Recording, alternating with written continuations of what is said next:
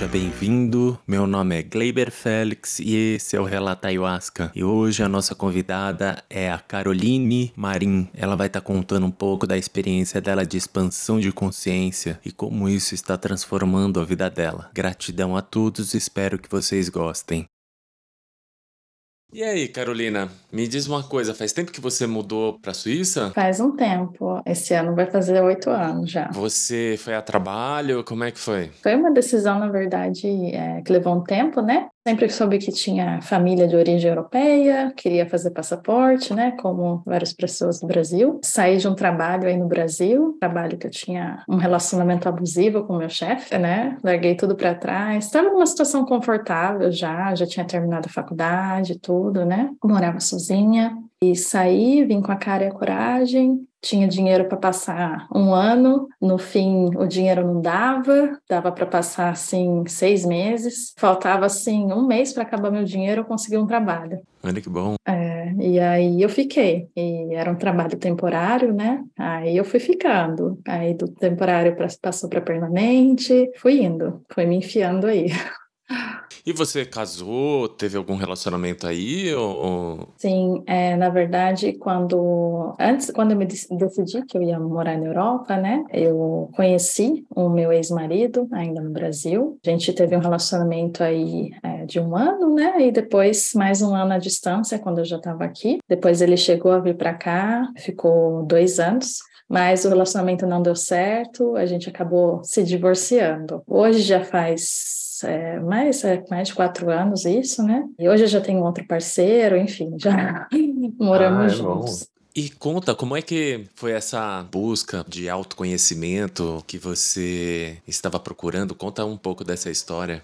Bom, é, a, a, minha história com a espiritualidade, ela vem assim de muito longe, né? O meu pai, ele é espírita, ele é kardecista, ele é médium. Enfim, eu não, não cresci com meu pai, na verdade, né? Meu, meus pais, eles se divorciaram quando eu tinha quatro anos. E depois houve um afastamento, né, é, do meu pai, enfim, por diversas razões, né, bem complicadas, na verdade, por conta da minha mãe. Mas o meu pai, ele sempre teve ali presente. Toda a conversa que eu tinha com ele, ela era muito, assim, profunda. E eu me lembro disso, assim, desde os meus sete, oito anos de idade, que eu procurava ele, sabe, para esses esclarecimentos, assim, e ele sempre estava lá. Essa conexão com ele, assim, me ajudou muito desde pequena. E eu sempre soube, assim, desde pequena, que tinha algo maior, sabe? Eu sempre é, imaginava, assim, que, ah, um dia eu vou, vou ter mais clareza das coisas. Não sei de onde que isso vinha.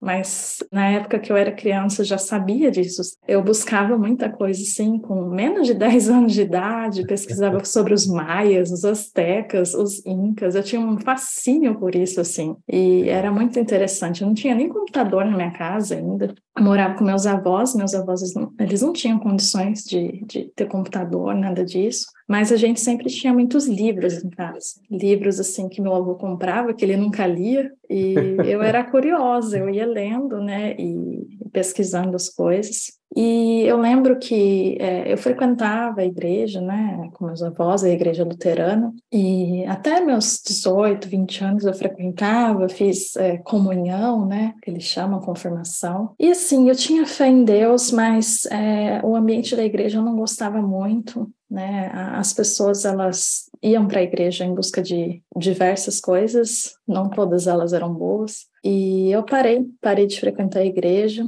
E nessa época, foi a época que eu fui morar sozinha, já numa outra cidade, aí no Brasil. Né? E eu me afastei muito de tudo que era espiritual, qualquer coisa. E eu lembro que eu comecei a passar assim por uma fase muito sombria assim. É como se eu tivesse assim sem emoção, nada fazia sentido. E eu buscava, buscava, mas assim não não entrava em contato com nada disso. E eu lembro de um dia é, um, um, pessoal de, de massagem, de reiki, né, acabou indo no trabalho que eu estava. Foi um dia assim que eles ofereceram de graça tratamento e tal. A moça ela fez não, o reiki ou a massagem, é. não me lembro exatamente. E ela olhou para mim e falou assim: Posso te falar uma coisa? Eu, pode. Você precisa muito entrar em contato com a tua espiritualidade. Eu, legal.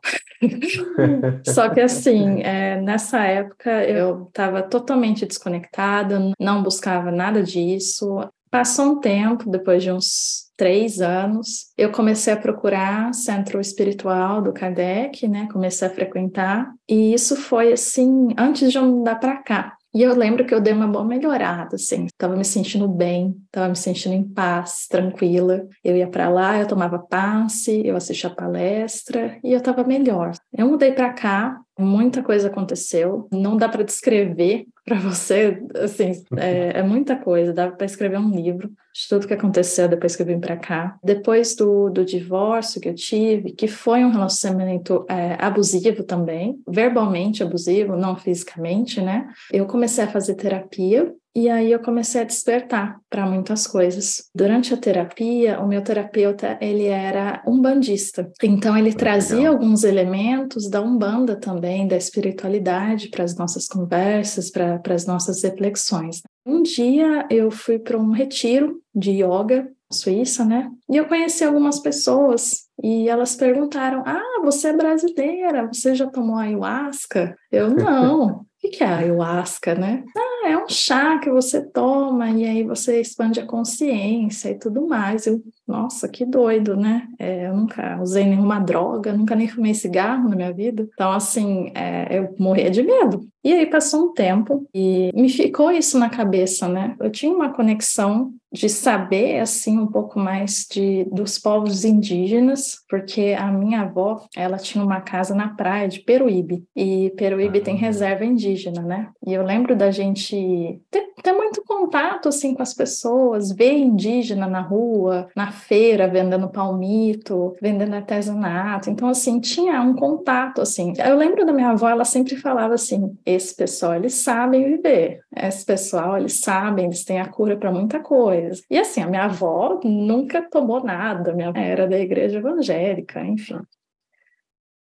E eu lembro que isso começou a vir na minha mente. Falei, nossa, mas será que você... Deixa eu pesquisar esse negócio de ayahuasca, né? E comecei a pesquisar. Entrei em contato com vídeos, é, podcast, né? Eu estava com uma fase, assim, muito difícil, sabe? Eu estava com uma depressão muito grande. É, eu não sentia eu mesma. Tinha dias que eu não sabia nem por que, que eu estava viva. A sensação de você pensar assim, nossa, mas para que, que eu estou viva? Eu tinha o pensamento de que ninguém se importava comigo. Ah, se eu morresse, ninguém vai se importar. Era bem triste assim. E ao mesmo tempo que eu tinha esses pensamentos, eu não sentia nada. Eu estava assim, nambe. É um vazio no coração, né?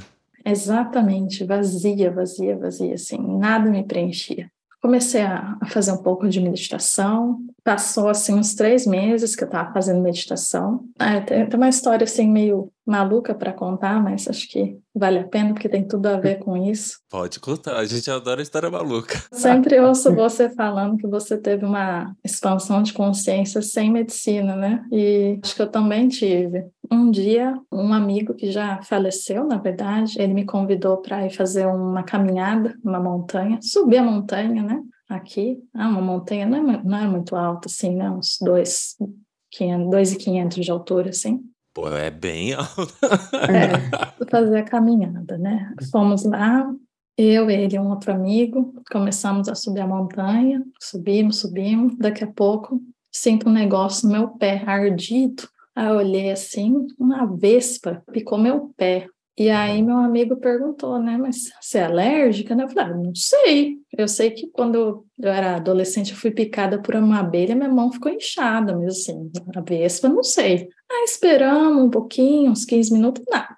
Tá, vamos continuar, né? Continuamos subindo a montanha, subimos, subimos. Daqui uns 45 minutos, eu falei, nossa, gente, estou me sentindo estranha, vou comer um negócio, né? Comi lá uma barrinha de cereal. Na hora que eu terminei de comer a barrinha, vomitei. A hora que eu vomitei, começou a dar diarreia, gosto de metal na boca, coração palpitar, garganta fechar, e eu lá no alto da montanha.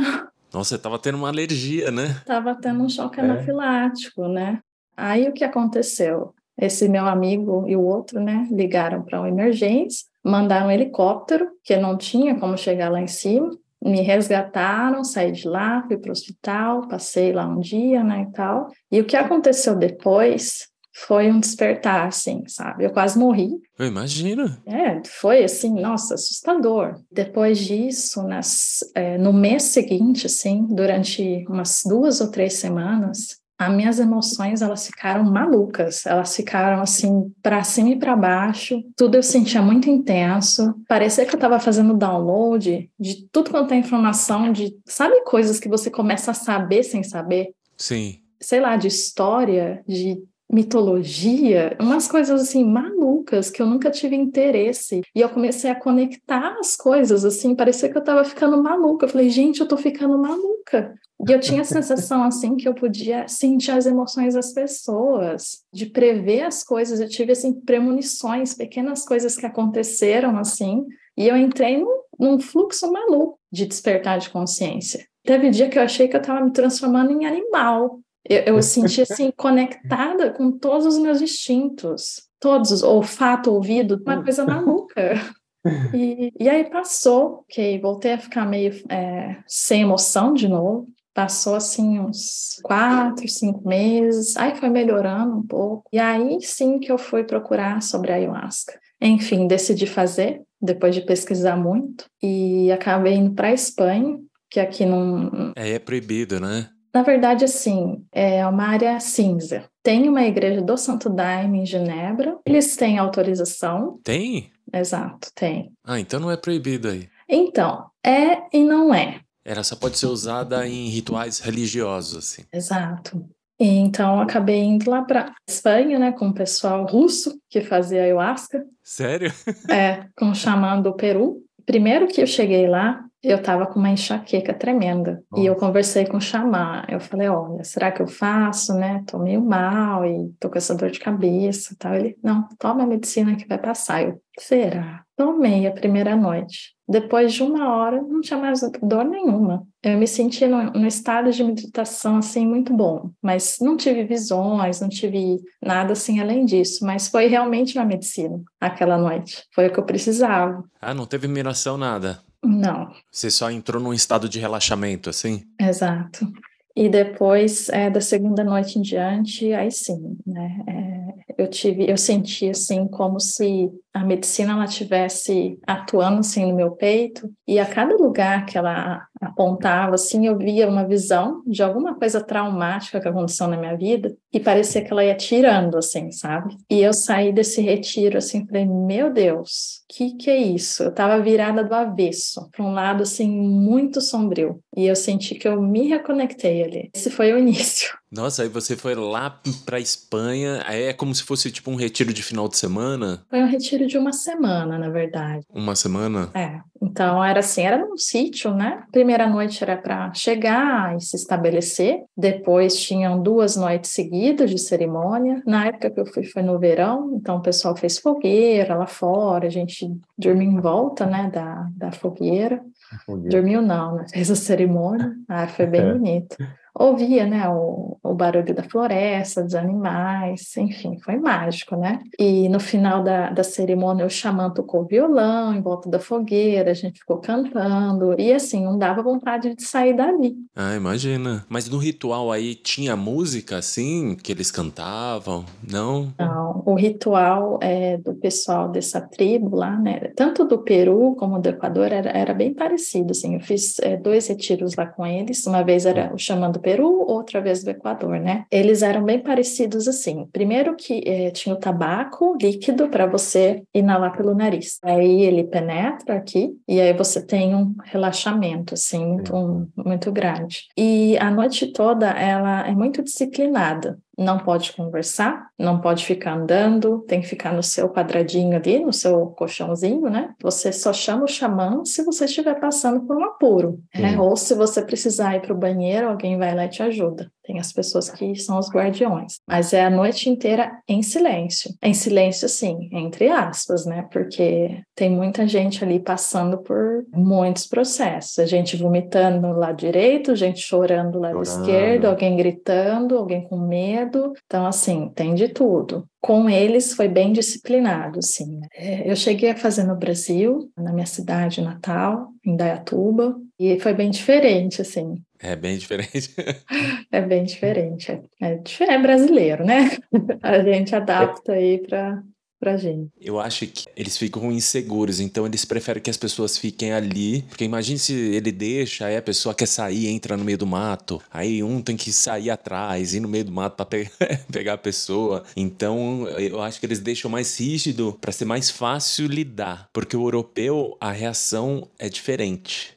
Sim, o xamã peruano que eu conversei da última vez, ele falou que as pessoas daqui elas têm muito mais dificuldades. As pessoas daqui elas não sabem expressar emoções, elas não cresceram expressando as emoções delas e elas são todas travadas, né? É, tem muito trauma também, muito não teve amor em casa, né? Essas coisas todas, Sim. isso acaba é, deixando a cerimônia bem mais carregada. Ele falou. Aqui no Brasil acontece algumas vezes assim, depende, principalmente com onde tem muito adicto, né? Tem vício. Então é bem complicado. Em geral, é tranquilo. As pessoas saem bem felizes. É porque aqui usa música, se faz o rezo. Sim, porque na verdade assim, a gente que é brasileiro, a gente não sabe o quão a gente é afetuoso, até a gente sair daí. E quando a gente vai para esses países que as pessoas elas não são abertas, é, elas é, realmente não é uma questão de elas serem frias, é uma questão de elas não terem aprendido.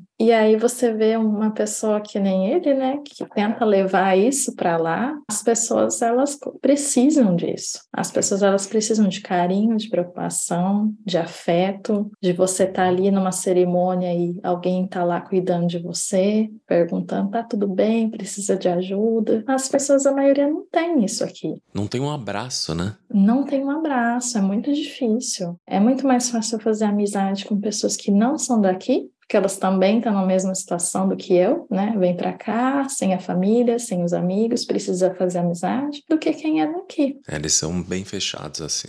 Não é que é fechado, são reservados. Reservados, é. É, é bem interessante, assim, é, as cerimônias daqui, né? Comparando com o Brasil. Eu fui já aqui na Suíça também, lá para o lado é, francês, né? Perto de Genebra, com um xamã da Argentina, na verdade, e as pessoas daqui, né, buscam muito isso. Tem diversos problemas, né, é, e é muito diferente mesmo, assim. É, no Brasil, a primeira cerimônia que eu fui foi uma cerimônia da força feminina. Era dia de Pomba Gira, a gente dançava, a gente se abraçava, pessoa que você nunca viu na vida, né? E aqui não. Aí todo mundo fica quietinho no seu canto e não sai dali.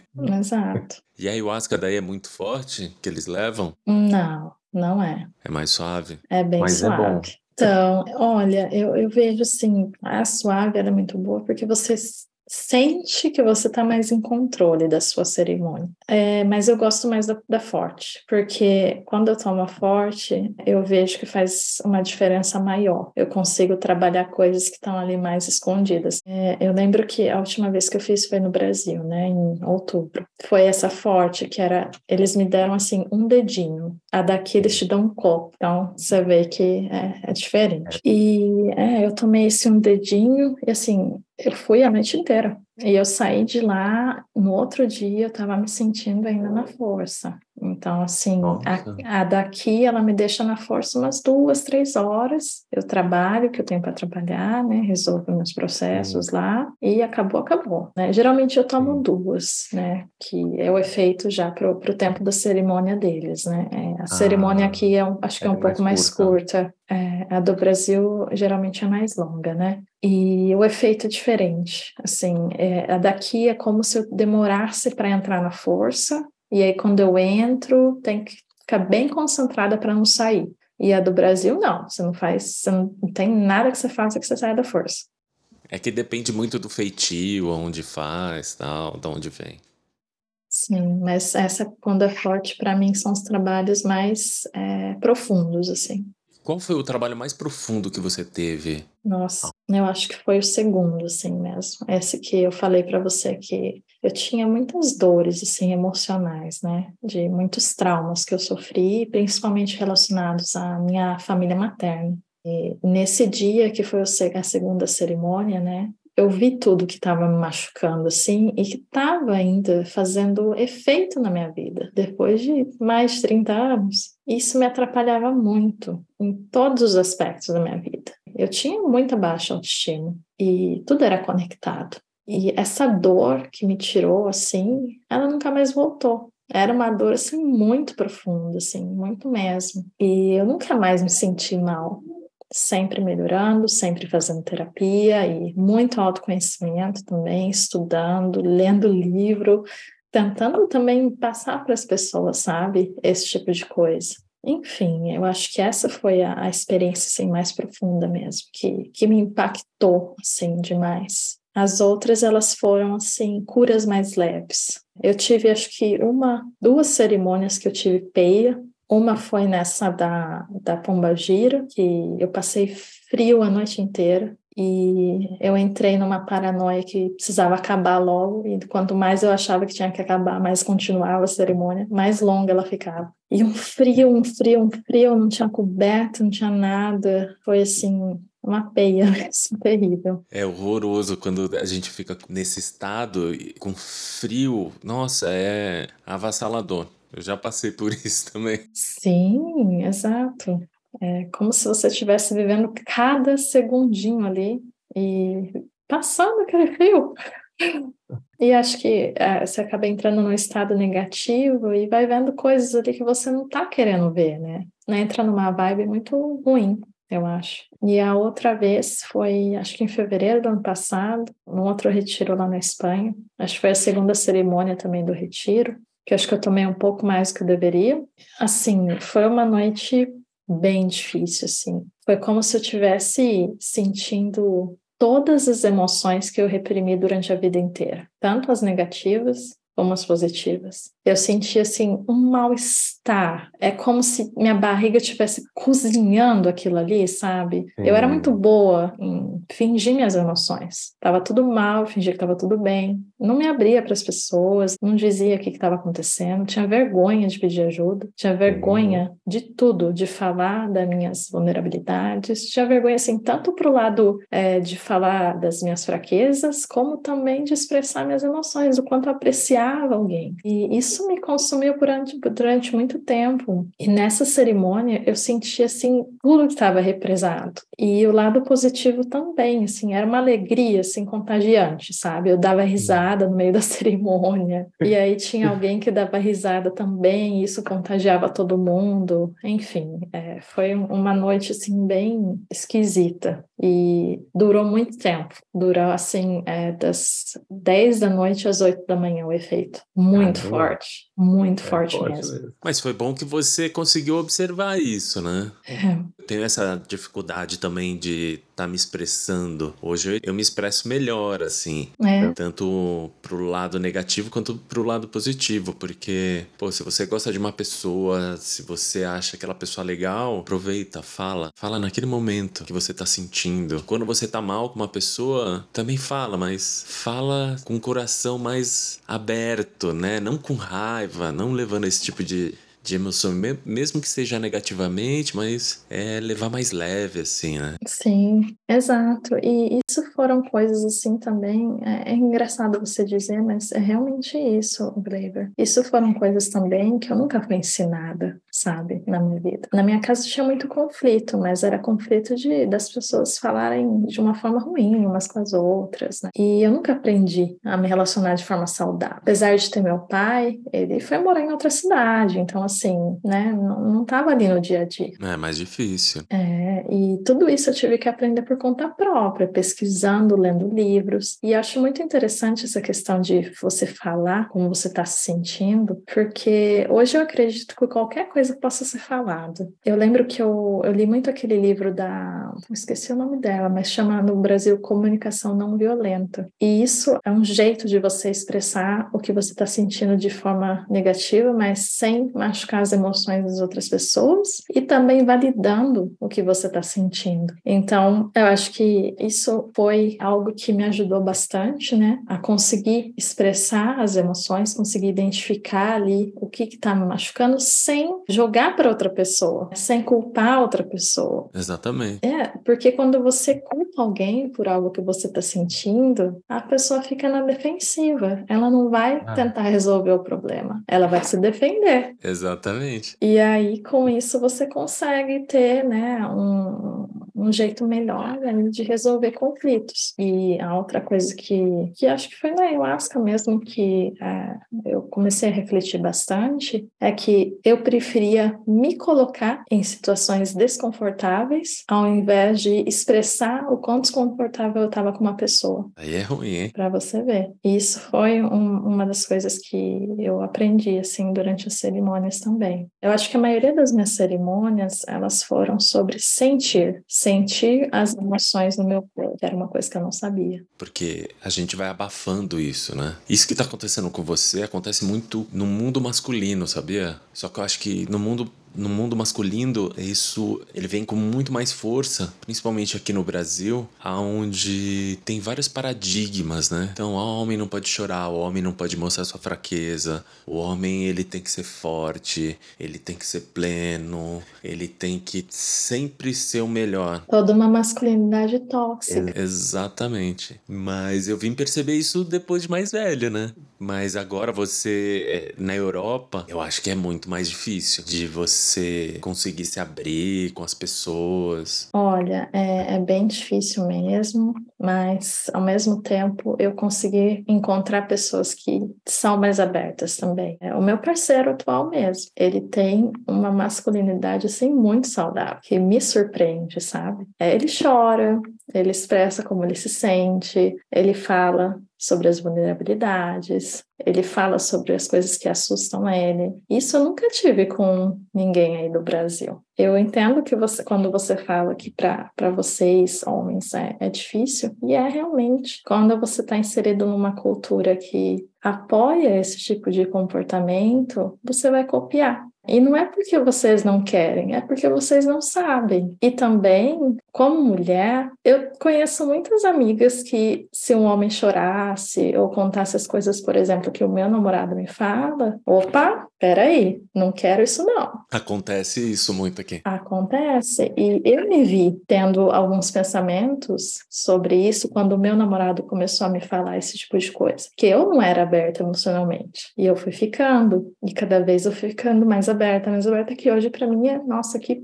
maravilha. Adoro isso. É tão bom saber como ele se sente. É tão mais uhum. fácil. A nossa comunicação, ela flui assim muito bem. Ficou orgânica, né? É, quando eu não tô contente com alguma coisa que ele fez, ou ele não tá contente, ele fala: Olha, amor, você fez isso, isso, isso. Eu não gostei. Vamos tentar consertar? É isso, a gente não guarda rancor um do outro, sabe? É na lata, mas é de um jeito certo. Por exemplo, quando algum, eu lembro assim, a última semana aconteceu alguma coisa e eu falei: Nossa, eu tô tão triste porque você fez isso, sabe? Isso me machuca tanto. Poxa, vai, vamos fazer alguma coisa diferente, né? Faz isso, isso, isso. E ele entende, sabe? Ele se conecta comigo e ele busca melhorar. Não tem uma vez que eu falo para ele como eu me sinto dessa forma, sem machucar, que ele não tenta mudar. Então, assim, isso permite também esse tipo de comunicação mais aberta entre os homens e as mulheres, permite que a gente se conecte mais, que a gente tenha um relacionamento mais saudável, melhor,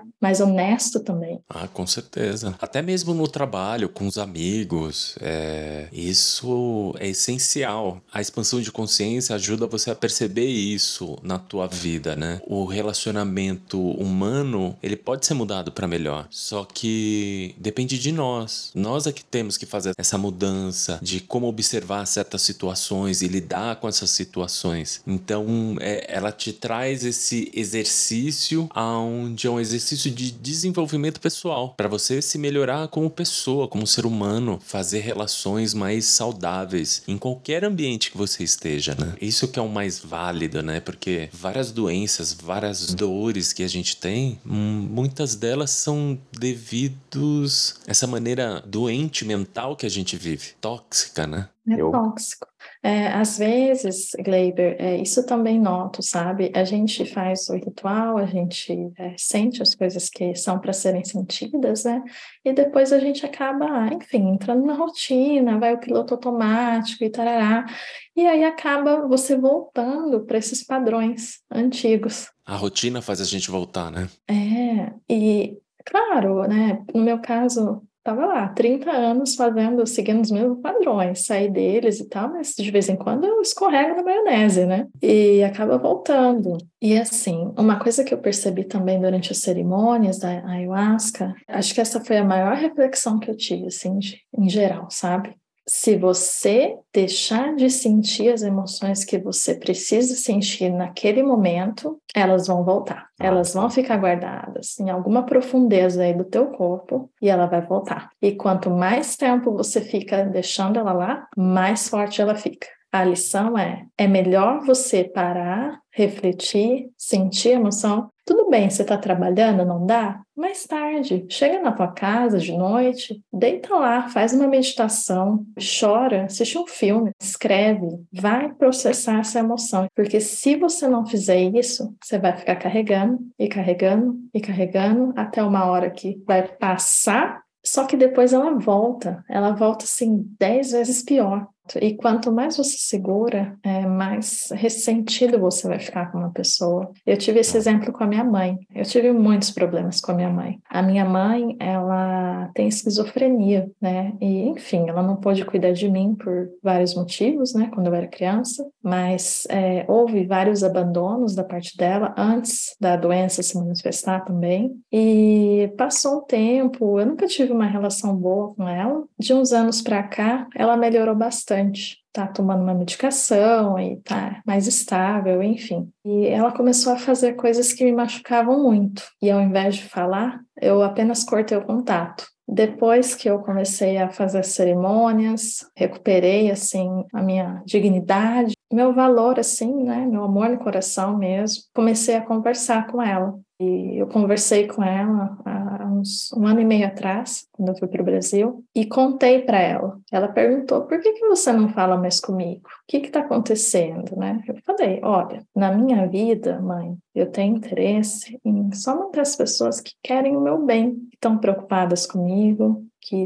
realmente estão lá para mim. Você só me liga para pedir ou você fala da tua vida, mas nem pergunta da minha, ou você pede dinheiro, e assim, não dá, não dá mais. Eu quero pessoas que estejam na minha vida porque elas realmente gostam de mim. E depois disso, passou um tempo, passou um ano. Ano passado, quando eu fui para o Brasil, a minha mãe, ela veio conversar comigo e ela falou assim: Eu pensei bastante em tudo que você falou e realmente você está certa. Eu estava realmente fazendo isso. Você me desculpa? Eu, sim. É, só que para a gente ter um relacionamento, não vai ser assim do dia para a noite. Eu não confio em você. Eu não confio porque aconteceu isso, isso, aquilo. E hoje eu não sinto nada por você. Mas se você estiver disposta a construir um relacionamento, a gente tenta. Só que precisa vir de você e precisa vir de mim. E ela falou assim: Mas como assim? O que, que eu preciso fazer? Eu,